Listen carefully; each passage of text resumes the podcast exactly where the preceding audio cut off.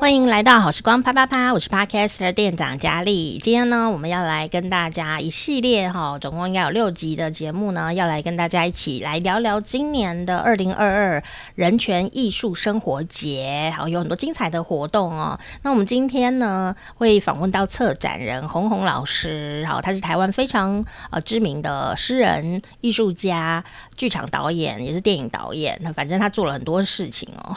等一下，我们再来看他今年要做很多事。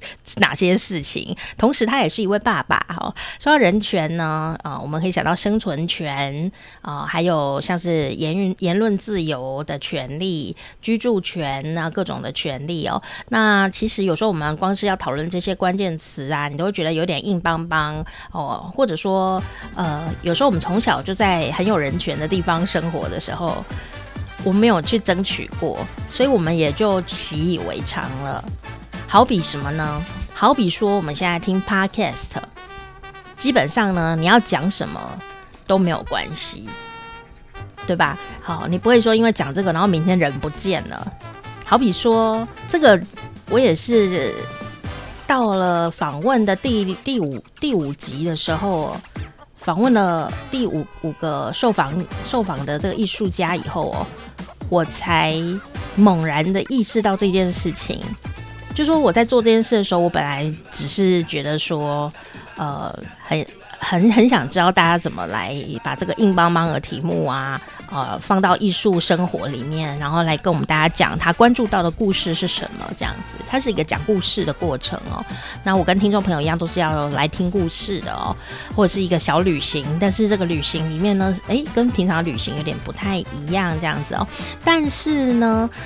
呃，我到了第五个受访的艺术家的时候啊，我才猛然的感觉到，我早就在有人权的地方了。我爱做什么做什么，然后这艺术家们呢，想读什么读什么。他想怎么创作就怎么创作，然后我们呢还可以冠冕堂皇的在这边聊这个，哎，你怎么创作？你看了什么书？那个故事是在讲什么？然后我再来告诉听众朋友，我们一起来聊给听众朋友听。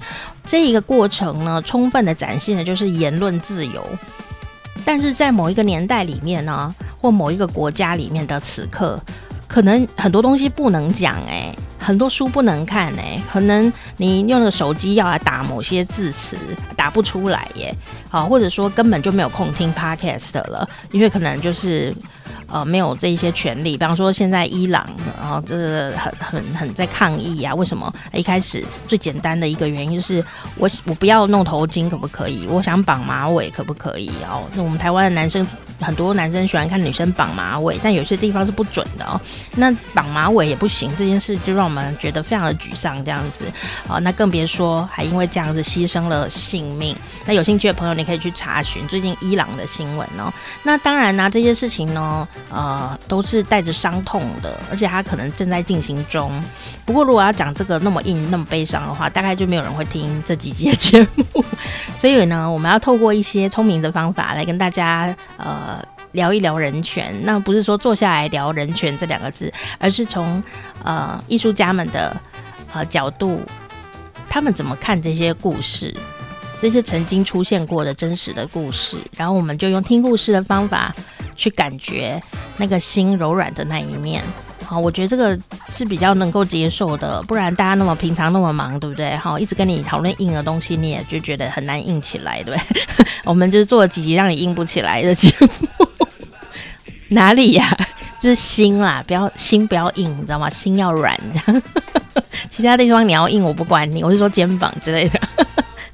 好啦，好，我们十一月十九号，二零二二年十一月十九号到十二月十号呢，就有今年的二零二二人权艺术生活节。那其实很多呃前置作业都已经开始，比方说有的可以开始来呃锁票啦，甚至在这个人权艺术生活节的脸书上面呢，也有一些赠送的活动哦。那今年呢，哇，也是很丰富哦，包括有音乐会，而且都是非常大咖的人出现哦。啊，亲子剧场，小朋友也有小朋友的人。权，因为我们会遇到儿童人权日哦。然后呢，还有舞蹈呃的剧场，以及呢这个影像啊，比方说短片啦、电影啊的一个播放，还有小说展演。我们有非常精彩的文学奖得奖作品的独剧演出，以及来自香港的呃艺术大师黄国才老师他的抗争艺术展览。不要想到抗争就觉得非常的严肃哦。我跟你讲，我已经访问好了，所以我非常知道，如果你喜欢周星驰啊，喜欢日本公仔啊的朋友，千万不要错过黄国才老师的展览，你会耳目一新，真的，因为是你在自由地方生长的人。你看他的作品，你会会心一笑，但是你也知道他在讲什么啊？我觉得这是很珍贵的一件事情。然后呢，这个漫游者剧场也非常有趣啊，他要带你走好几条的呃漫游路线，哦，就会在耳朵里面讲故事给你听，以及呢这个人权市集，它到底会卖什么？好，那我们今天呢还是非常的感谢国家人权博物馆。那这些活动呢，它的官方网站跟这个脸书专页我都会写在下面哦。那我们同样呢，也非常感谢国家人权博物馆哦。今年呢，这个展览还有大部分的演出哈、它的场地呢都在呃新北市新店区白色恐怖景美纪念园区。这个地点也非常特别，有兴趣你也可以先呃来搜寻它本来其实是做什么的。然后这个场地本身这个建筑物。啊，就很有故事哦哦。那我们今天呢，还是保持轻松的心情，让人权艺术走入我们的生活当中。我觉得要留到我们心里面，然后留到我们生活里面，你才能感受到这个事情的重要性。好，这个我觉得它是重要的。好，那我们呢，今天呢就要邀请我们的策展人呢，红红老师来跟我们一起啪啪啪。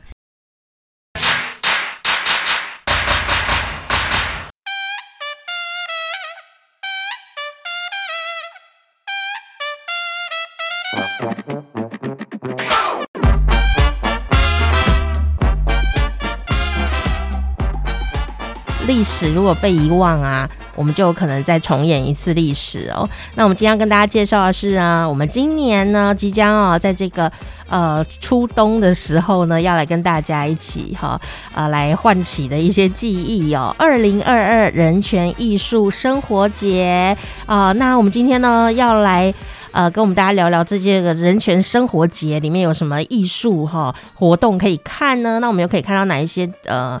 呃，让我们哦，有时候很揪心的一些不可遗忘的历史故事哦，我们就来邀请到这次的策展人哦，红红老师，嗨，老师，嗨，呃，你好，听众朋友，大家好，我是红红。嗯，哦，这个红红老师接这个呃人权呃艺术节啊，哦，人权艺术生活节，其实不是第一次哎，所以我觉得很好奇哦，这个题目其实。不是很容易处理，因为，嗯、呃，它基本上还是属于比较严肃的一个题材哦。但是我也记得老师说过，哦这个艺术这件事情其实它是一个，呃，算是一个媒介，它并不是一个目的哦。所以啊，我想要先请老师啊跟我们聊一聊哦，我们这次策展的理念是什么？我觉得很有趣哦，就是说，呃，我们现在很多人都会用 Google 啊，用导航啊。然后我们很相信导航这件事情，有时候胜于自己的经验或路人的嘴巴。但是导航有时候我会把我们导到那个什么悬崖边啊，什么蒙阿波之类的地方。对，你开车可能开到田里。对对对，好，所以他好像也不是那么的可相信哦。好，但是我觉得这个就跟我们回顾这个历史的记忆，甚至是某些强权的记忆，呃，是很。很有呼应性的，而且我我想这个不是只是说在台湾历史上面，嗯、而是它它是全世界的呃一种共通都应该要去呃去去理解或者去提升的一件事情哦。所以我先请老师鸿鸿、嗯、老师来跟我们聊一聊哦，我们这次的这个策展理念跟以往有什么不一样？好。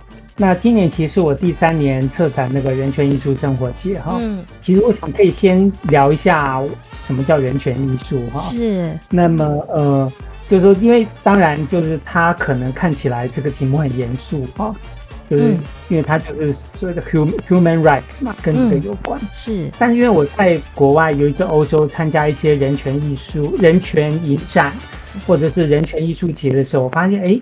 其实大家的那种议题哈、哦，还蛮丰富、蛮开阔的。嗯哼、啊，当然它跟佳丽刚刚谈的那个呃，就是历史记忆有关，但是它也跟我们每天的日常生活有关。嗯哼，啊、跟很多还没有伸张的权利有关，也跟未来我们想要争取的权利有关。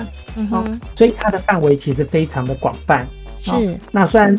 它是因为由那个国家人权馆所主办嘛，所以大家可能对国家人权馆的印象比较偏在那个政治人权的这一块。对，但其实我们在策办这个呃艺术生活节的时候呢，我们都有一个共通的想法，就是包括主办方跟我策展人，就我们都觉得说，其实应该努力去开拓呃人权艺术的呃界限。嗯好。哦所以它其实，呃，在议题上面来讲，它非常丰富。它包括儿童人权、妇女的人权，呃，不同族群的人权，啊、哦，当然也包括政政治人权等等。是、哦。那包括像是移工的人权，其实我们在去年也有一些相关的，好、哦，呃，相相关的讨论这样。嗯哼。那么，呃，在形式上面，我们也希望可以很多元。所以就是包括戏剧、音乐、舞蹈、亲子剧场、影像啊，甚至那种漫游者剧场，就漫游式的，戴着耳机自己可以去参与的这样子的剧场形式。嗯哼，就是什么样的东西都有，就是希望说它可以用一种更更生活吧，就是更自由、更开放的态度，让呃对不同领域的艺术有兴趣或对不同议议题的。呃，有兴趣的观众可以参与。今年的主题叫记忆导航。嗯、哦，那为什么叫记忆导航呢？因为以前我们的记忆常常是被导航的。是，好、哦，就是说被什么导航呢？可能被某种国家的意识形态，被某一些什么东西你你应该要记得，什么东西你不准备记得。嗯哼，好、哦，就是这些东西可能，呃，在过往我们。往往有点不由我们的自主，这样是。但是随着就是我们的从解严以来，其实也三十多年了嘛。嗯哼。那么我们大家慢慢在出土自己的记忆，在进行更多以往所没有办法进行的讨论。嗯哼。我觉得事实上是应该让不同的意识形态、不同的族群、不同的想法的记忆能够出来，让彼此有更多的了解、更多的沟通。然后让我们共同的记忆来做我们未来的导航，而不要让意识形态来导航我们的记忆。嗯，所以今年的叫记忆导航，是这样。是是。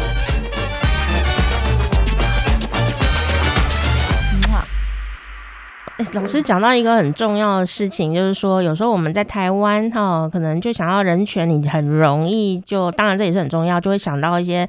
啊、呃，政治上面的啦，或者是这种国家政治受难者，对国家等级的这样子的一个一个很很很严肃的啊，也伤痛的记忆哦。可是事实上，人权啊、呃，不只是在这一个区块上，是的确是像我们现在也开始有一些呃讨论啊，比方说那个。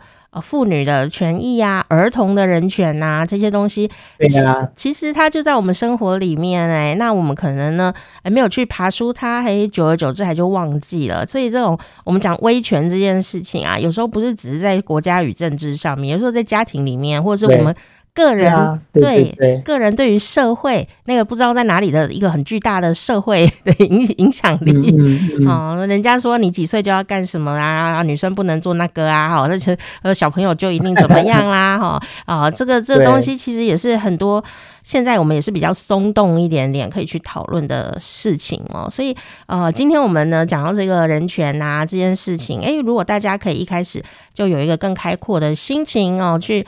重新来聆听哈，这一些跟人权有关的故事或议题的话，哎，或许我们也许没办法样样都很精啦哈，我们可以挑我们自己更切身的那个东西，先来关心这些事情，嗯、我觉得也是蛮不错的哈。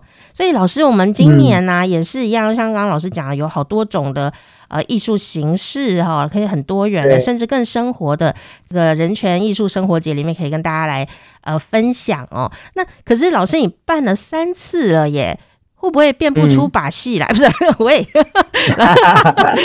老师，我其实本来也有担心，因为本来人权馆一开始跟我谈，就是说是一个三年计划，希望能够把这个艺术节的品牌给树立起来，嗯、然后让大家对这个有一个认知。那我想说，三年，大家哎，我最后 到第三年，我会不会那个黔驴技穷呀？但是我后来发现完全不会。哎，那这个我觉得。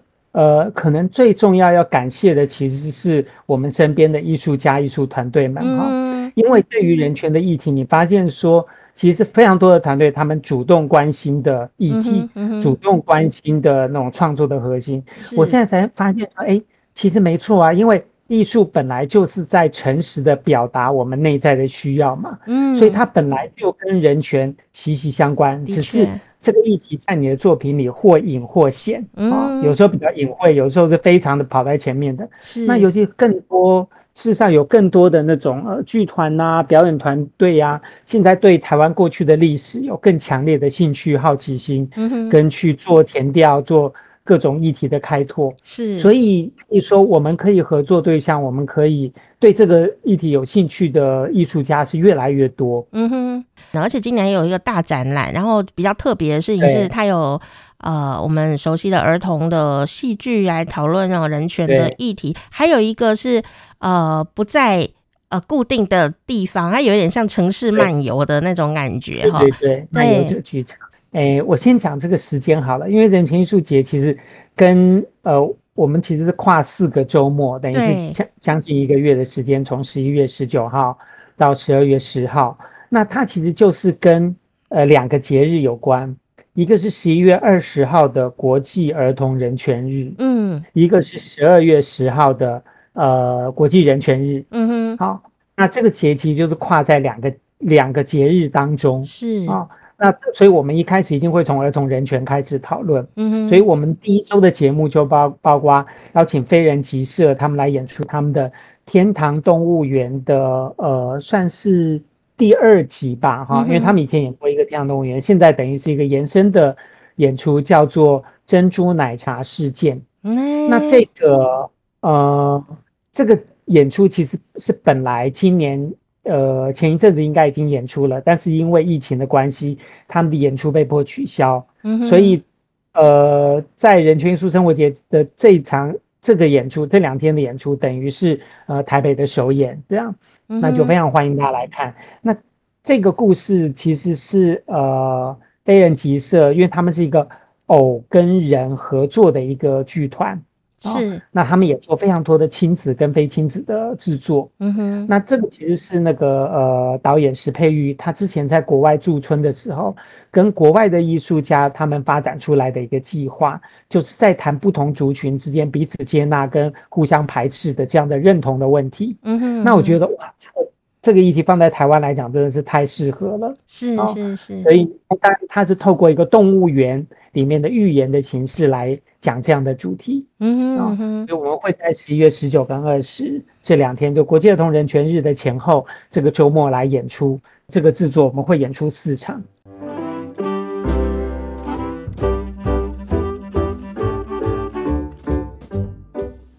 开幕，另外我们其实每每一次都会有一个盛大的开幕音乐会。对，那今年也在十一月十九号晚上，我们邀请了四位呃跟人权这个议题非常密切相关的歌手，其中一位是谢明佑，然后一位是呃郑宜农啊，这两位大家应该都非常熟悉。是，然后第三位呢是最近呃算是新崛起的歌手跟演员吧，于佩珍。嗯。由于他现在由他所主演的电影《那个流麻沟十五号》是在十月底刚上映，嗯，好，所以我相信大家应该可以透过这个电影，可以更清楚的看到这个演员的爆发力跟他的能量。是啊，那他当然本人也是非常棒的歌手，非常有原创性的歌手。嗯，那我们这次也请他来那个呃来演出。然后第四位其实我们的一位特别来宾，就是呃他是从香港来到台湾的郭达年。是。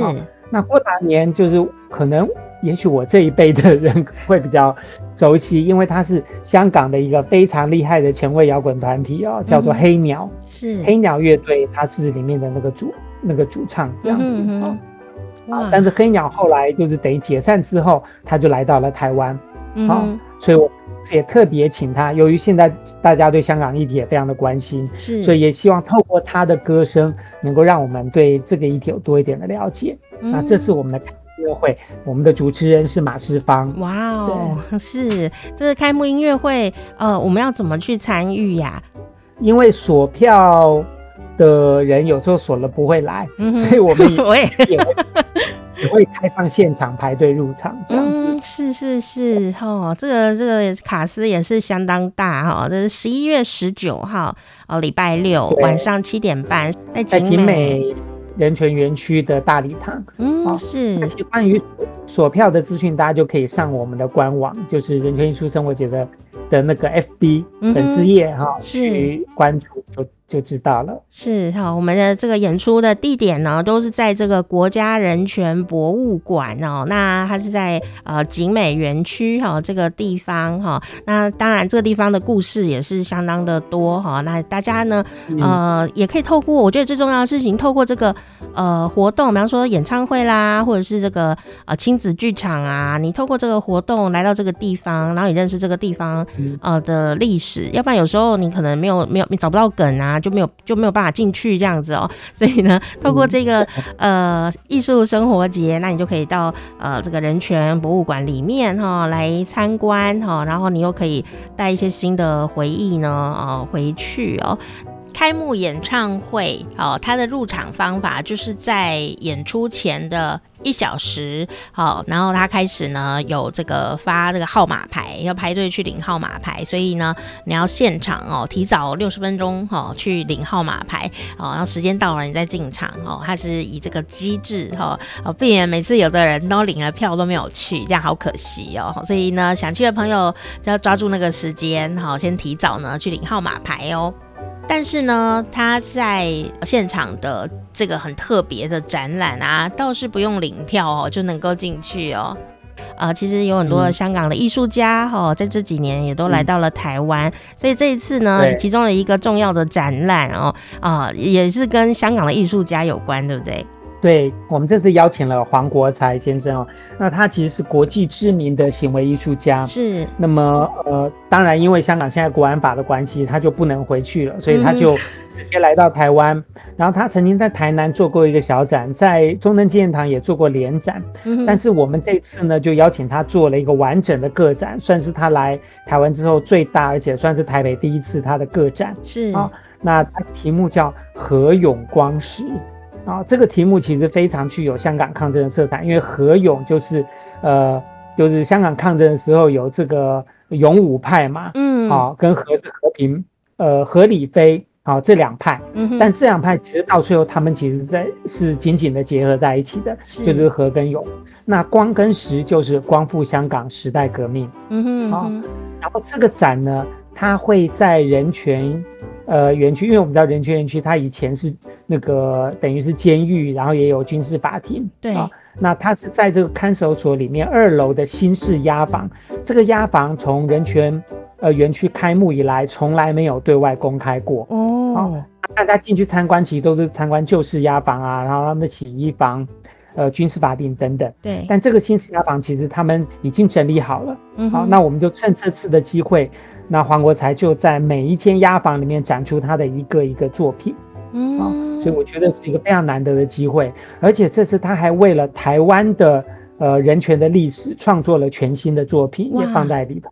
是是是，哇，这个感觉好特殊哦，尤其是这一次我看这次、嗯、呃的一些展演的活动啊。啊，其实不是只是那个活动本身，嗯，而是说那个活动本身跟那个场地哦的那个呼应感，其实很震撼呢。是啊，嗯哼。那像我们这次也有邀请那个呃狂想剧场哈，因为他们过去这两年大家应该都很熟悉，他们做了那个呃非常上述这样的戏哈，还有另外好几出一个系列的，都是在关注台湾白色恐怖的历史嘛。对，啊。那这次呢，我们就邀请他们呢，以这个呃国家人权馆过去这几年，他们其实做了一系列的出版的计划哈、嗯，包括台湾白色恐怖小说选跟台湾白色恐怖散文选。好、嗯，那里面有非常多珍贵的材料跟非常优秀的文学作品。那狂想剧场就邀请了三位创作者。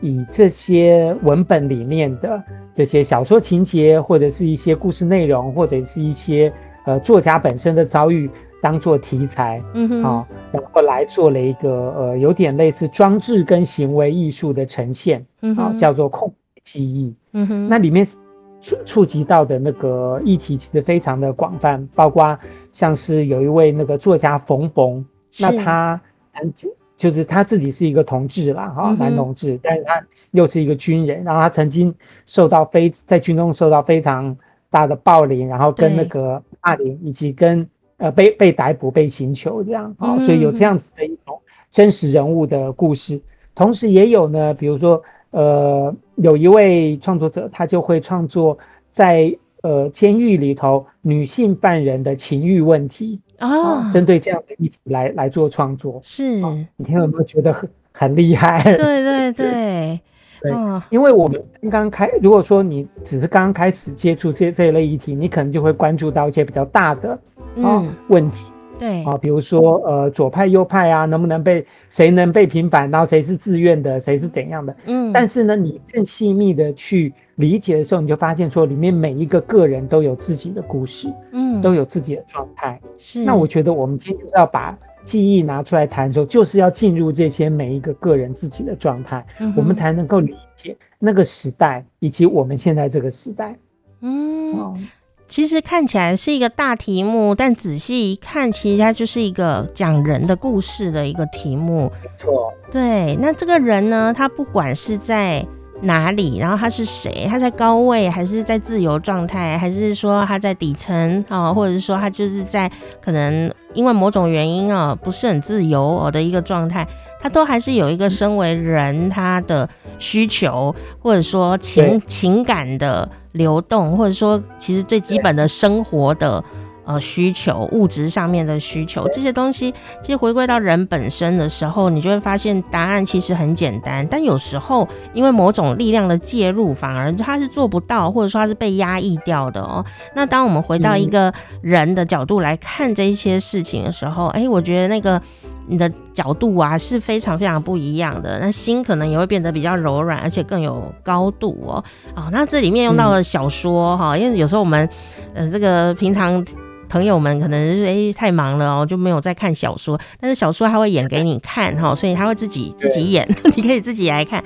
然后他演出的呃时间地点呢，地点也是刚刚讲到这个在呃这个二楼的这个新式压房，也是这一次的一个很重要的一个呃新开放的场，新开放的历史场域哦。那这个时间呢是在十二月十号哈，这个下午的呃时间哈，就有这个小说的展演哈，有三部哈不一样的作品哦。不过刚刚讲到一个事情，就是说呃，讲到回到一个人呐、的角度来看的时候，有一些故事其实是艺术家他自己的家族故事，或是从他自己身上呢发展出来的一个呃作品。比方说这一次也有这个舞蹈的演出哈，我觉得他就呃很很令人有感觉哦，这个。百合这个故事哦，尤、嗯、里。对，呃，百合这个这个舞，它我觉得它应该算是一个舞剧吧，哈，嗯嗯，它的演出是鱼鱼剧场，鱼就是这个于天的鱼哦，两个鱼都一样。它它其实是那个呃编舞家哈林俊瑜，啊，他呃他所主导的一个舞团呐，嗯，哎、欸，其实我不知道为什么要叫剧场，这样比较大嘛，对。就可能他表现方手法会比较丰富，对，对对，然后他就用他自己的家族史，然后他更援引那种记录剧场的方法，嗯哼，啊、哦，所以他既等于是用舞蹈在做一个记录剧场，啊、哦，因为呢，他家里是在那个南澳开杂货店的，是，哦、所以这个这个舞蹈呢，就是百合这个舞蹈，就是以一个杂货店为背景，嗯、然后来呃用舞蹈来表现这个家族里面的。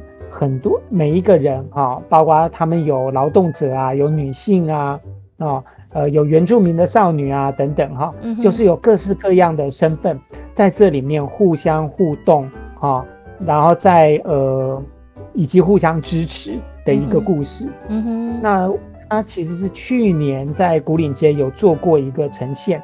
好，那时候还是接班车的呈现，我觉得我看了觉得非常的感动。嗯哼，好，我觉得呃，因为跳舞就是说你当然都从舞者的身体出发嘛。对。但是有时候舞蹈它有时候它过于抽象的时候，你有点会不知道该如何进入。对。但是我看这个舞会觉得哇，每个人都可以很很直接的投入里面的角色跟他们的生存状态，我看了觉得非常感动。是是是，所以就特别邀请他们来那个呃人权艺术生活节来做一个更完整的呈现。嗯，而且啊，我我觉得他他他是一个蛮成熟的作品啊，因为他并不是第一次上演哦，他已经上演了至少三次以上，而且他在二零二零年的时候，他就真的回到南澳哈，呃，来、嗯、来演出哈。我对我觉得他。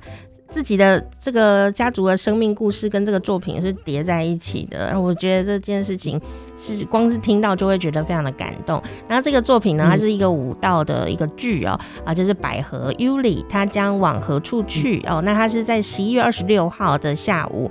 呃，礼拜六的三点跟十一月二十七号礼拜天的三点啊、呃、的演出哈、嗯哦，这个是呃鱼鱼剧场哦的演出哦。那除了这个剧以外啊，其实还有音乐影像哦。哇，这这个这个音乐影像的作品，虽然平常我们听音乐的时候也会听到类似的作品哦，就没有那么的呃有这种靠近感哦。但是呢，呃，这个是一个。呃，现地制作的音乐演出的影像呈现，哈，老师要不要介绍一下这一个安魂曲的作品呢？好，那这个作品其实来自香港，嗯，其实是在香港一个场所叫做大馆，在你们做的一个现，啊，它有音乐，有表演者，嗯，一个音乐剧场的呈现。那么这个作品当然，因为它叫安魂曲，其实它就跟反送中的时候很多。呃，无辜逝去的亡魂有关，嗯啊，所以它里面其实是用了一种呃，真的就是西方音乐里面安魂曲的的那种呃结构哈，从敬堂咏、垂帘经、升阶经、联唱曲，最后是奉献颂。但是里面呢，你看到的意象完全可以呼唤起香港抗争者的记忆啊。嗯、那我觉得是一个非常强烈的作品，而且它的。呃，又是属于那种当代的严肃音乐的创作，这个在台湾其实也很难看到。对，那它其实这个制作本身也很难再现，因为你除非回到那个场馆，你没有办法再现那种氛围。那但是很幸运的就是，他们有拍出一个非常精彩的一个记录式的影像。嗯哼。好，那我看这个影像之后觉得，哇，它就是一个非常适合拿来这个艺艺术节拿来做展现的一个作品。嗯。就我们就特地来这边放映，而且我们还邀请。那个有两位不同的音乐学者来从音乐的角度来做解释跟导读哦，是，所以不用担心说，哎、欸，你看不懂哦。你如果有心的话，其实现场都还是蛮体贴，会给我们来做一些呃解释，让我们可以更能够了解这个呃其中的感受哈、哦。那这个其实也蛮特别，嗯、老师你真的是要到处去呃搜集跟发现。啊，这些艺术家的的作品跟他们的心心事，在这个里面才能够来办这个展览呢。哎、不过这就是。本来就是我平常关心的事情，那我也很开心，能够透过这个平台去呈现一些大家平常不容易看到的作品。嗯，是好。那当然呢、啊，除了这些哦，我们看到香港的艺术家之外，还有这种儿童的呃剧场，还有我们呢的这个舞蹈作品之外啊，其实它里面到十二月的时候啊，也有这个非常精彩的软剧团哦。那所以软剧团。他应该是会用闽南语来演出，对不对？对对对。嗯。那我们这次推出的是，因为用用用台语演出，其实就是软剧团的招牌嘛。对。因为他们的他们的团名就叫做问酒团啊，软剧团。对。那么他们这次演出的一个戏，就是他们现在的那个驻团编剧吴明伦。嗯哼。他在呃，他在十年前吧。好，曾经得过台湾文学奖经典奖的一个作品叫《Trance》，可这个作品呢，从前只有独剧演出过，那并没有正正式的一个呃在舞台上的呈现。所以呢，这次也就是重新邀请导演重新制作这出戏。那虽然它也类似一种半独剧，就是用边读边演的方式，哈、嗯，来呈现那种。呃，所谓的 trance 意思就是说，是有点像是一种出神状态，是，就是你在祭典中，等于你被附身的时候会有的那种状态啊。对，它就是透过一个附身的那种祭典式的表演，来让你看到说，台湾人在过去这几几几十年，不止几十年，这一两百年来的被压迫史。啊，是被什么样的恶灵附身了哈？可能有不带有不同的恶灵会附你的身，上让你进入一个 trance 状态。嗯，那你如何在一个身不由主的状态里找到自己是谁？哦，我觉得是这出戏他所想要追索的一个命题。嗯哼，嗯哼，是，嗯、呃，这个这个概念其实很有趣，哎，就是说那个身不由己的状态，虽然我们是这个身体啦，哦，但是呢，你讲出的话可能是言不由衷的别人的话。对。然后那那脑的这样。对对对，你还以为是自己。对，以为是自己要讲的，其实根本不是哦，因为你没有停下来想到底自己是要讲什么，或者说其实根本不能讲出自己真正的心里的想的话。那如果我们用呃实际的一个状况啊来探索这个题目的话，你就会觉得好好硬哦，好严肃哦，哈这样子。但是他用了这个可能我们讲到这种民俗当中啊，可能灵魂呐、啊、的的这样的一个的的的。的角度去切入的时候，你就好像马上可以理解到底在说些什么，这样。对呀，蛮我觉得是很很非常有创意的一个现代剧场的剧本。嗯，这个是这个台湾文学经典奖的得奖作品哈，吴明伦的编剧哦。那这个会在十二月份的周末哈，十二月三号、四号啊，也一样呢会呃来演出的是经典剧场哦，Chance 哦。那呃，其实这个台语啊，讲到这个。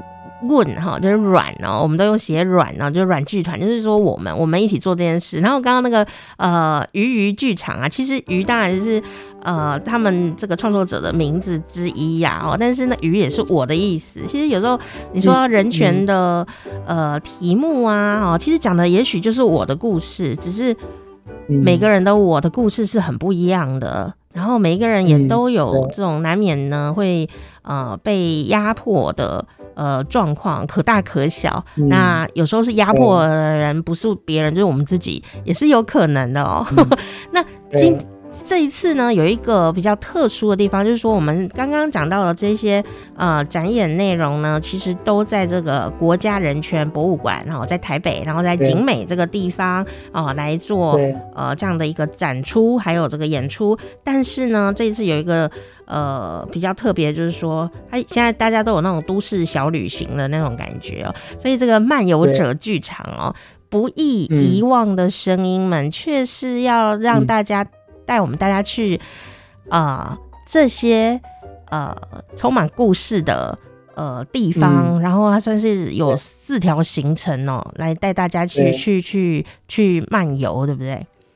对。因为这个，我们现在已经有了一个专有名字，叫做不易遗址嘛。嗯。可是不易遗址它并不是在天涯海角，其实就是在我们日常生活的空间。嗯。那尤其你如果在台北，你可能每天会经过这些地方，像是西门町啦，对，像是这个呃呃这个成功中学啦，或者华山啦，嗯，其实就是这些地方哎。那当然，它里面还有一条路线是特别去六张犁公墓。对。好，那么。这四条路线呢，就是其实也是人群艺术生活节这几年来啊，一直希望开发的一种形式，就是一种走读的剧场，就是你边走边阅读这个地景啊，然后你就戴着耳机，当然耳机里面呢，它并不是一个一般性的呃解说导览，而是戏剧的呃声音跟人物是。对话，是，所以你等于一方面在听着身临其境的广播剧，一方面。这些空间在你眼前就会直接在你的想象里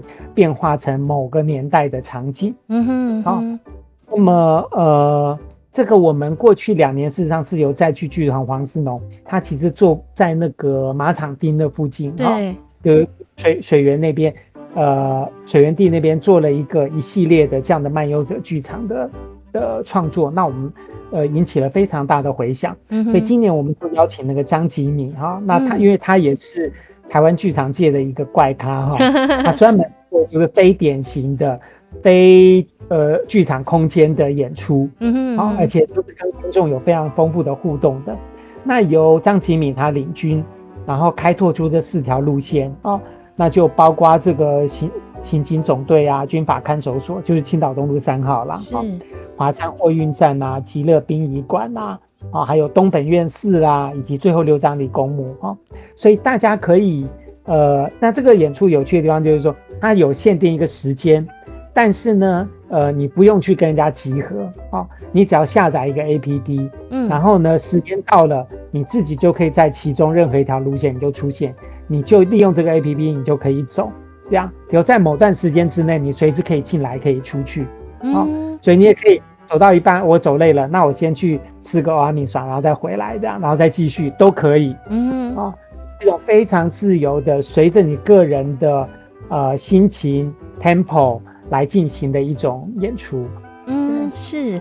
通通常呢，我们可能可以想象，就是说，呃，有一个导览的流程，然后我们透过手机的 app，嗯，然后里面会有一个人跟我们导览，像我们去看博物馆一样，会有人导览给我们听。但是这个不是一个简单的导览，它是一个音乐，这个声音的剧场，然后你你自己走那个路线。然后呢，可能跟你肯定跟朋友一起走也没关系，然后你就可以听，然后他就在这个耳朵里面演演出啊、呃，这个剧场给你听。那你可以自己控制一下自己的行程，然后配合你自己的心情这样。那老师，我可以下载，然后就是躺在自己的床上听吗？你你没有没有，他有帮你定位啊，你你走到那里，他才会有那个声音出现。你要是下来躺在床上，你什么都听不到。哦、所 以所以不能偷懒就对了，就是真的要去走，你一定要自己去走。哦，就是要去走就对了。对对对。哇，这实在是。那你也可以骑他的车来，可以啊。我本来想说呢，可能有些场地大家可能不太敢去，所以可不可以？啊、可不可以结伴呢、啊？哦，可不可以躺在自己床上就不行？这样，因为它就是一个活动，你就是要去活动这样子哦。嗯，那还是一个现场的剧场表演，还是 live 的这样，只是你可以决定很多的环境因素。嗯，就是可以稍微调整，但是人家还是真的是在演演这个这个这个有时间跟地点的一个限制哈，这样子哦。那呃，刚刚讲到一个题目哦。叫做不义遗址哦，那这个不义就是不公义的那个不义，就不仁不义的不义啦哦。那遗址就是呃遗留下来的这个地址这样的这两个字哈，不义遗址哦。那老师不义遗址，可能听众朋友有第一次才听到这个这个这个标题哦，请问这个这个标题这个专有名词啊，它能够涵盖的范围大概是哪些呢？因为比如说哈，就是。呃，比如说我们现在的这个东本院士，其实是以前的保安司令部的一个看守所，嗯啊，但是我们其实并不知道这件事情啊，就是说我们过往的历史教育并没有告诉我们说这块土地，尤其在你身边，到底发生了什么事情？对，啊，你有很多东西其实是被掩盖掉的嘛，嗯哼，那现在这不义址的重新开发，就是还原他们在历史中间，呃，原本的呃经历过的事情，他可能会用一个记。技术的方式或者立碑的方式，好、哦，就是把这个地方原的呃怎么说，它的历史面貌给留存下来，让经过的人可以知道啊。哦嗯、那就像我们在国外，比如说我们在欧洲这样在旅行的时候，常看哇，这条街是雨果街，因为大文豪雨果曾经住在这边，这样。对对对。那台湾其实也不太有这个风气啦，我们的。嗯街名巷名其实还是有很多的党国色彩了，对，但是这个不义遗址就我觉得是往那个方向迈进的第一步，嗯，就是说你先理解我们生存在一个什么样的土地上啊，而不是嗯，因为现在小孩常常就觉得说，我就生存在我的网络空间里啊，我没有生存在任何现实空间这样哦，没有，其实我们生活在一个充满了各种历史故事，而且这些历史故事并不是别人的。可能就是你家里的，可能就是你爸爸妈妈、爷爷奶奶的，嗯嗯，只是从前他们没有让你知道，哦，的确，那或者是有些事情他们自己也不完全知道，他们可能只知道属于他的那部分，嗯、他不知道互相牵连的部分。嗯，那现在我们要把这些记忆给挖出来，就是哎、欸，让我们大家理解越来越多。嗯哼，好、哦，理解越来越多，并不是让让你困在过去，而是给你一个坐标。让你更知道说，那我走向什么样的未来，才不会辜负我有这样的过去，啊、哦，所以不义遗址的现在的这些登录啊，呃，那个考掘啊、考察呀、啊，哦，其实都是为了说，希望让这些这块土地上就是从前被隐瞒的一些历史、一些故事啊、呃，尤其是每一个平凡老百姓所经历的故事，能够被出来。对，真的，因为哦，这个地方嗯蛮多的哈，大家有兴趣可以上我们的官网哈，就可以呃看到相关的呃这个地址哈，就是我们要这个要去去淘，它那个呃 app 的名叫去淘去去淘啦哈，有有趣的去啊，淘气的淘这样子，好，你也可以上网来搜寻哈。那嗯、呃，可是这个心情其实很很很复杂耶，就是说这些地方有可能变成了繁华的。呃，比方说这个饭店啊，或者说我们去玩的时候会去那边很快乐啊，然后就踩踏在这块地上，嗯、它也赋予了我们那么可爱的或华丽的回忆。嗯，但在这个回忆的的之之前是什么样的回忆呢？那有时候爬梳起来也还蛮蛮有这种。时空时时空错置的那种虐心的感受哦，所以老老师，我们要怎么用这个？嗯，如果说啦，这个这个事情可能乍看之下好像跟我们没有直接连接的关系，嗯，那我们要怎么去去去去感受这样的一个旅程呢？嗯嗯，我觉得大家对于。故事还是喜欢听的嘛，这也是我们希望用剧场的方式跟大家沟通一个最重要的原因哈。没有人不喜欢听故事啊。对。那既然我们可能我们对于呃我们会知知道埃及艳后跟凯撒大帝哈，我们也会知道说这个呃美国人如何屠杀印第安人哈。嗯。但是我们却不知道你身边的某些其实现在还活着的人曾经对你身边做过什么事情。嗯。你知道这不是很奇怪吗？对不对？嗯、所以呢，我们就是还是用一个讲故事的方式，哈，让你知道说，哎，哦，原来在日本时期这个地方如何如何，嗯，那在国民政府来台湾的时候，这个地方又如何如何，那里面其实充满了各式各样的故事，而这些故事的人物，他不需要你花太多力气去想象，你就能够理解，嗯，因为他就是这块土地上的人跟物啊，对不对？比如说，你要去想象凯撒大帝可能很困难，嗯，他的眼睛到底是蓝的还是绿的，你都搞不清楚。可是你身边的人，哎、欸，你一讲哈，这个谁谁，你就可以很很容易想象到，他就像你妈妈一样，就像你那个门口杂货店的阿嬷一样，哦，那其实就是很容易去去进入啦，嗯，所以我们其实还是透过一个，为什么要透过艺术的方式，生活的方式？好，其实就是因为这跟我们的生活息息相关，而且它里面都有非常动人的故事。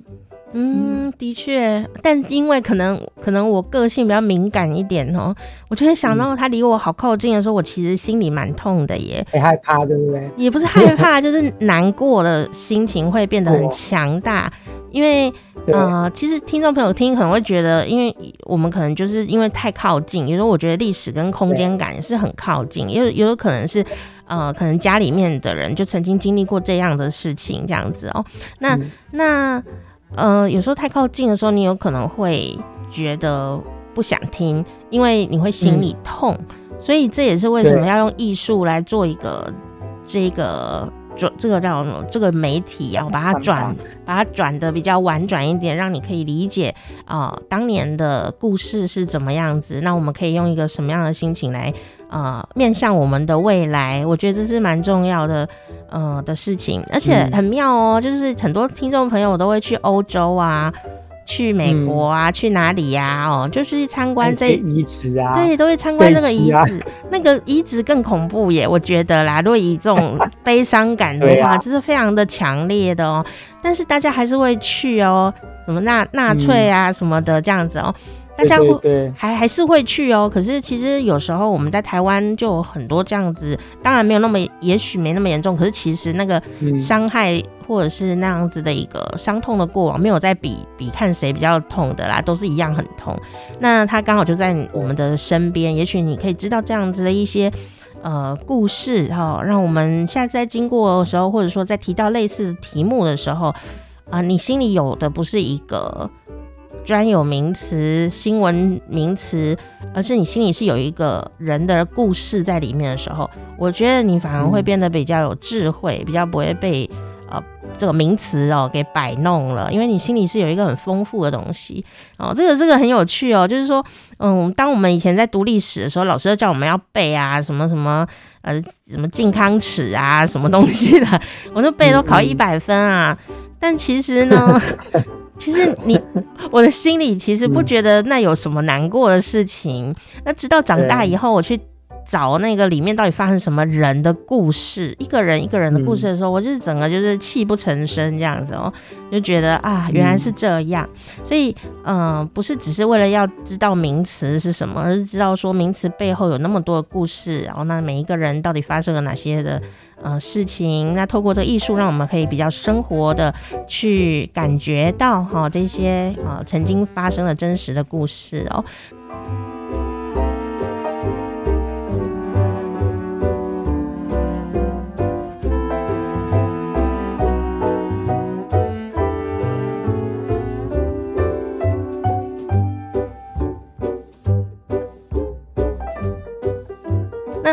有这个人权的短片集也会在十二月三号跟四号跟大家一起来呃分享啊，也会有这个映后的座谈哦。所以这个人权短片集会跟我们分享哪些东西呢？那为什么特别挑短片呢？因为其实人权馆它另外有办那个呃，就是人权影展嘛，对啊，国际人权影展。那他们通常就是 focus 在剧情跟纪录长片，但是其实很多小小的记忆或者是小小的念头啊。呃，往往没有那样的资源，或者没有呃那样的强度去发展成一个比较长的影片。嗯，但是他却透过很多短片的形式，尤其是年轻创作者，他们非常喜欢，呃，他们也能够掌握短片的这样子的一种叙述方式，哈、哦，嗯，来把它表现出来。所以，我们过去这几年，包括呃去年跟今年，我都邀请影评人陈平浩，好、哦、来做那个策划，然后我们邀请一些。嗯，最主要是各种各样不同类型的短片，包括剧情片、纪录片、实验片，甚至动画片。嗯，好、哦，然后他们都是针对这种过去呃白色恐怖或者是相关的这些历史哈、哦，然后用各种非常独特的方式呈现出来的、嗯、的的电影。是那么然后我们会把创作者或者是制片邀过来，哈、哦，那大家可以一起。来谈谈这些作品所引申的一些议题。啊，那里面就是包括像是侯继然导演拍的那个《Banana》哈，就是呃高菊花的故事。啊。那这个纪录片其实拍的非常好，但是我们呃平常不太有机会看得到，的确，或者是一些实验性的电影，像是黄庭甫的那个呃三分零四秒，嗯，那那这样的作品就是它通常只有在一个实验影展里头可以看到，嗯，但是。这个脉络不一样，就是你在影展里，大家看到可能是关注他的实验的形式，他的声音跟画面的那种、嗯、那种独创的意念、独创的理念。但是你放回人群影展，能够回到他当初为什么要拍这个电影的那个起心动念、嗯、啊，他所要传达的那个讯息。是。那我想那样的观点其实是非常不一样的。嗯。那我们透过这个人权生活节，我们可以用一些呃不一样的观点来看。一些看起来好像怎么说呢？呃，各自有独特风格的影片，但其实他们关心的也都是这些议题。嗯嗯嗯，对。像我们会那个呃邀约林志文的一部片叫《母亲的呼唤》。嗯啊，那他其实就是在讲那个白色恐怖的呃受刑人的故事。是啊，那你那林志文其实是我的学生啦，是一个年轻的创作者。但你在想哇，你根本自己都是。解严后才出生的小孩，你如何能够理解这些东西？啊、是好，但是你看到的时候，你会发现说，哎、欸，他还真的理解，你知道？嗯、那我会觉得其实很感动，就是现在很多年轻人，他们其实自己没有经历过那个时代，嗯，但是他们对这块土地，对自己上一辈历史充满了好奇心，充满了同情心，所以他们拍出来的东西，我觉得是应该是此刻台湾最需要的。因为我们就是需要传承嘛，嗯、对，那那个传承不只是说记忆的传承，而是一种有开创性的哈，你去理解过去以及你创造的现在，那这个东西就是未来的一个基础。哎，那人权短片集刚好可以看到很多非常有才华的影像创作者，他们对这个议题所发出的声音。嗯，我觉得这个很重要，因为有时候以前可能会觉得说啊，你又没经过哦，你你你讲这个。嗯精准啦，这样，但其实其实我后来发现，就算你经过，你也不会精准啊。就像那个黑泽明导演拍的《罗生门》一样嘛，哈，竹林中这样哦。那每一个人讲各自的话，其实有时候反而也是各有各的的的角度哦。那反而有时候透过一些时间的的经过，然后这一辈的年轻的朋友，他有他的技术，有他的能力，然后最重要是有那一颗心，然后呢，他又有一些、嗯、呃时空上面的距离哦，然后可以比较冷静理智一点的来爬书这个事，因为有时候在那里面你要爬书真的很痛苦哦，其实爬不出来哦，也是也是一个重点，所以呃，但是如果时间又过得太久的话，可能很多资料又。不是那么的完整了，所以我觉得这一辈的呃艺术家呢，就变得非常的重要，我可以把这些东西留留下来。啊、呃，也许有一天我们呢。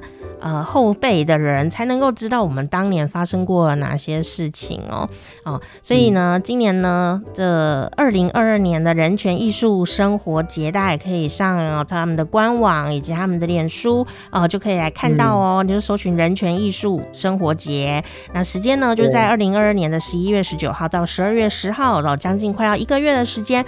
那每个周末哈、哦、都有呃不一样的展演，还有刚刚讲到的这个很特殊的呃。小旅行哈，让我们可以知道说，哎、欸，这个地方曾经发生过啊、呃、些什么。我我自己举我自己的一个小例子哦，就是说，嗯、呃，这个台北啊有古城门，就坐落在我们的生活的车水马龙当中，但只有西门呢、嗯、是没有城门的。那我们呢，每次去西门玩都不觉得有什么，因为没有就没有嘛。可是后来我才发现呢，原来西门的城门是因为当年呢，一百年前呢，他们也在做都更哦，他就第一个就被都更掉了哦。那后来呢，因为西门没有了以后啊，但是大家这个非常的呃去争取哦，才留下了现在其他的古城门呢。所以后来我每次经过西门，就是对我经过西门的时候，我才去。感觉到说，那没有城门的西门呢，它的城门是多么的巨大的那种感觉。嗯，嗯，虽然我们可能也没有办法再把它变回来哦，但是，哎、欸，我我知道这件事的时候，对我的未来的看待这件事情，或也许看别的，比方说看别的都根的时候，呃、哦，心情呢是完全不一样的。我想这也是我们人权艺术节哦，生活节呢会带给我们的一些新的呃想法跟。呃，可能性哦，好，那最后呢，嗯、我们今天邀请到红红老师哦，那我就很好奇，最后问老师一个轻松的问题，就是老师你也当爸爸哈、哦，如果有一天你的小孩跟你争取儿童人权的话，你会怎么回应他？哎、欸，他不用跟我争取啊，我现在就会跟他讨论儿童人权，真的吗？因为像。我每年的儿童人权日，我都会带他到集美园区来，嗯，参与这边的活动，看演出，然后会跟他讨论一些议题，这样。嗯，好，当然就是说有时候我也会很生气，说 啊，你你怎么这么鲁或者这么皮这样哈，就是我要来揍你，这样可以吗？但是对这种情形当然也有，但是呢，我觉得儿童人权呢，其实最重要的。呃，讨论的对象其实并不是小孩，而是大人。对，就是我们讲儿童人权都是要跟父母沟通的。嗯、哦，因为小孩哪里知道他有什么权利，没有什么权利？嗯，对不对？他根本不晓得，他没有任何的凭据凭证说人应该怎么活，应该怎么被教养，他根本没有任何的对照参考的数据或坐标嘛。可是大人有，你知道你是如何被教养长大的。那你现在要怎么教养长大的小孩？要跟你过去一样还是不一样？哪些一样，哪些不一样？所以其实这些父母需要跟他们沟通，说小孩有什么样的权利。嗯，其实我自己也是需要被提醒的。真的，是。我觉得做这些东西，就是让这个观念能够大家有更多的讨论，有。可以更普及，然后我们未来的小孩才会更幸福。嗯，的确哈。简单来说，小朋友的权利就是跟大人应该是一样的，因为他们都是人，并没有说小朋友呢他的权利就要打一半的折扣啊，饭只能吃一半啊，不能上学校啊，各种。那人权就是人，所有人都应该享有的相同的权利。啊、哦，不管你皮肤是比较黑、比较白，还是眼睛单眼皮、双眼皮，要你信什么宗教啊，你该有的就是应该有，不应该被这个东西所呃区分，或者说去去做一些打折扣的一些呃事情哦。哦，所以呢，就是当然爸爸妈妈也很辛苦啦，哈，还要关心儿童人权这件事也是不容易，因为有时候也是要克制自己，也算是一场修行这样。是是，讲的太好了。但是就是因为。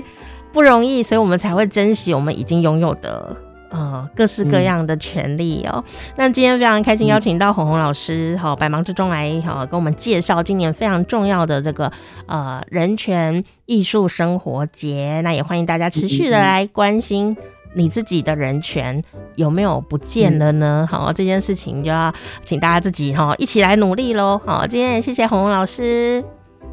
谢谢，那我们就希望人权艺术生活节的时候，哎，对，到到时候还会有人权市集哦，嗯，啊，就希望都可以一起在市集里面遇到，谢谢。是，那人权市集会卖些什么呀？人权，哎，卖人权没有，就是其实是一些呃跟人权相关的 NGO 跟出版社一些团体，他们会来摆摊，嗯，啊，所以会卖一些他们的纪念品。我每次去都。都会帮我的小孩买到很棒的纪念品，他都超喜欢的。嗯、哦，是，欢迎大家来来逛逛。是是是，好，就是这个不太冷的时候哈，也一起来哈，关心自己的人权，那带着你的小朋友一起去喽。好，今天谢谢红红老师，嗯、谢谢。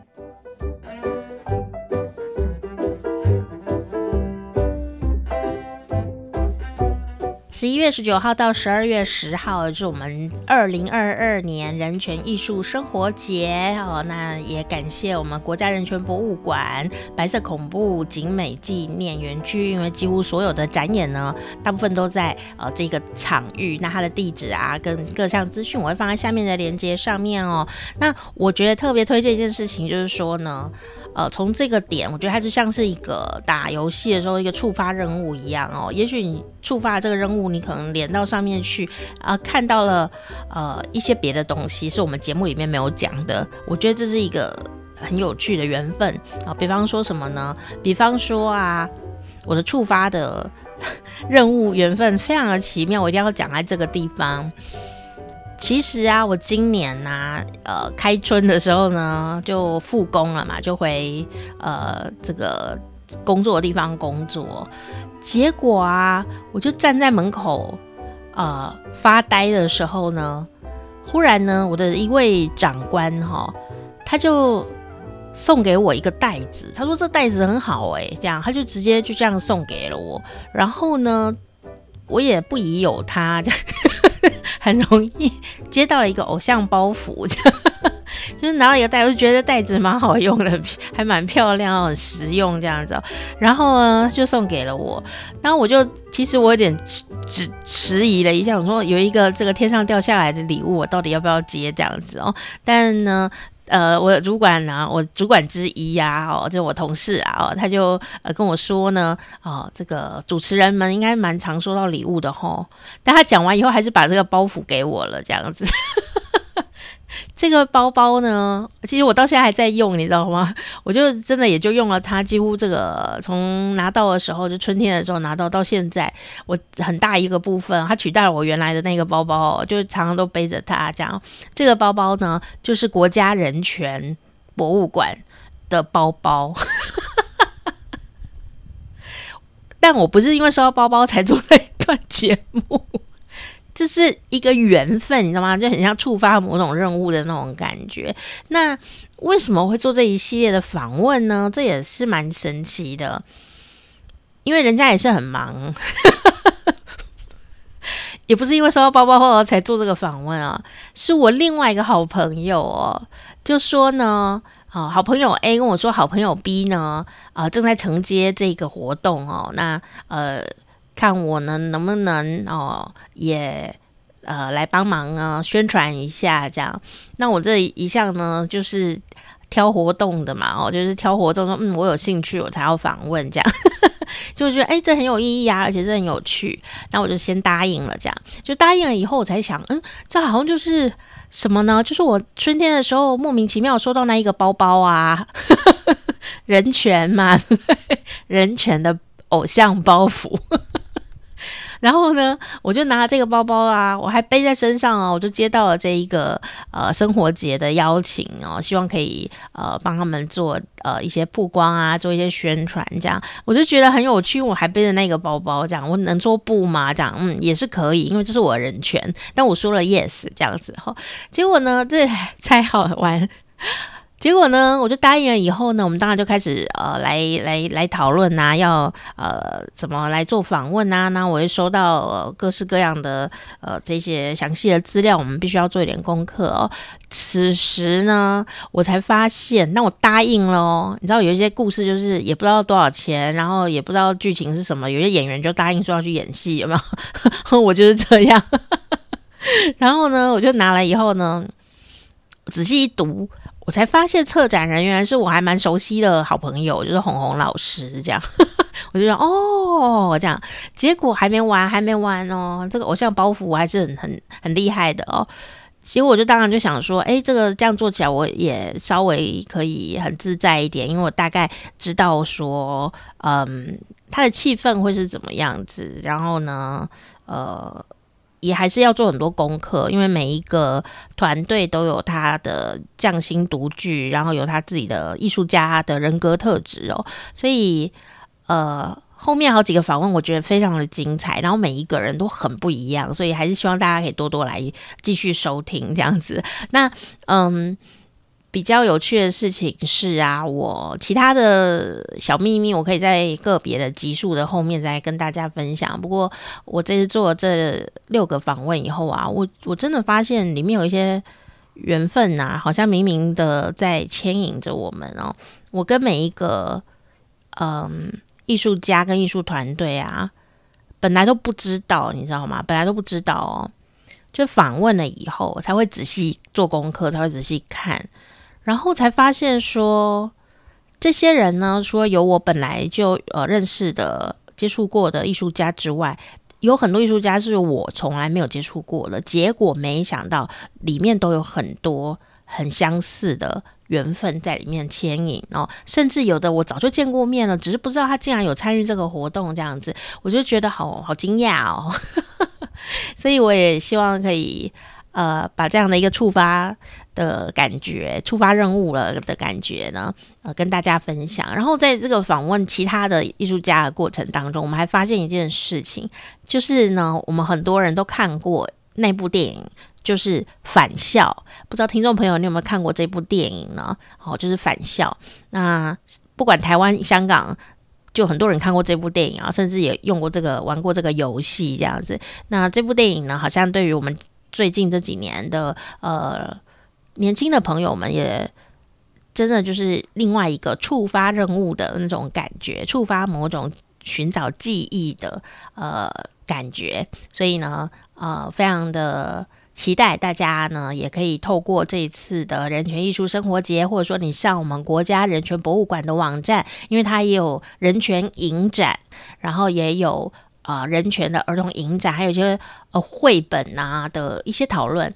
就算呢，你不在呃这个区域里面，比方说你没有在大台北地区，或者说你来参加这个活动有点困难，其实网络非常的方便，你都可以到这些网站上面啊去看那个影展的选的电影是哪些。儿童绘本，他选的又是哪些？他怎么讨论这件事情？哦，那我们就可以在自己的生活里面，真的就是走进生活嘛。我们就可以在自己的生活里面自己去挑选，说我看一看内容哦，我对哪一个有兴趣，我我就看那一部电影去找来看。哦，因为这有的电影都其实都上映过了哦，就是把它圈起来。那可能以前你看这一些儿童绘本啊，或者是看电影的时候啊，你可能还不见得会想到这方面的事情，但是事实上，它可能真的就是可以讨论到人权这方面的呃非常。基本也非常高等的这样的一个权利哦，哦，所以呃，就在后面跟大家分享我今年呢的一个奇妙的触发任务的 呃有趣的缘分哦。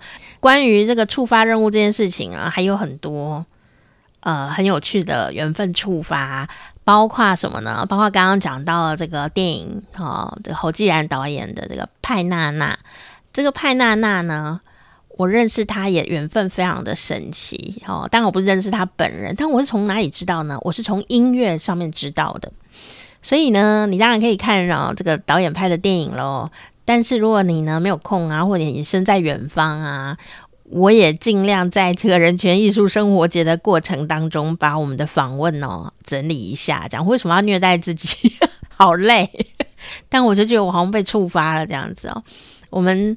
我曾经呢访问过我们的金曲歌后以利高露，然后那一张我访问他的专辑，他唱的非常的好，但是那一张专辑里面呢，他就跟我说，他有就是里面就唱了优雅的女士，你们可以 Google，然后那个什么 Spotify 啊、KKBox 啊，这各方面都可以搜寻。啊，这个以利高露，她唱的这个《优雅的女士》这首歌啊，她就是在唱高菊花女士。高菊花女士当年的艺名，她是一位歌手，非常厉害的歌手。她的这个艺名呢，就是派娜娜。好，然后呢，后来啊，在今年，在今年，就已经隔很久了哟。在今年的时候呢。呃，我今年就很荣幸啊，就访问到了台湾非常资深的音乐人熊如贤熊姐，还有呢帅气歌声又好听的陈永龙哦，他们呢一起呃来上我的节目，那当然帮熊姐宣传她的新的作品哦，那一本书哦，那里面有讲了很多啊、呃，这个台湾的流行音乐圈呢，他经过的这一些呃事情，我觉得非常的。美好而善良哈，那呃，他们一起主持的节目，你也可以来听哦，叫做风音乐啊，这风是丰富的风哈，叫做风音乐啊。结果呢，这个时候触发了新的故事，就是原来当年带小美，就是以利高露哦，呃，上山去认识派娜娜，就是高菊花女士的。就是他们两个，所以那一段呢访问啊也是独家，然后就讲了当年发生的故事。这个绝对是纪录片里面没有的，这样是只有我这里才有。所以我嗯好，我试试看可不可以把它呃整理出来哈、哦。那呃有兴趣的朋友呢，你可以持续的来关注我们的。呃节目哈你就不会错过喽哈而且时间超支在你哈有空的时候你就可以呢回来回头寻找我们的方中这样 自己讲自己是方中。好啦 赶快订阅我们好时光啪啪啪。接下来我们好几集都会跟大家分享这个人权艺术节的呃艺术家们呢他们的故事哦非常好听哦不要错过。拜拜。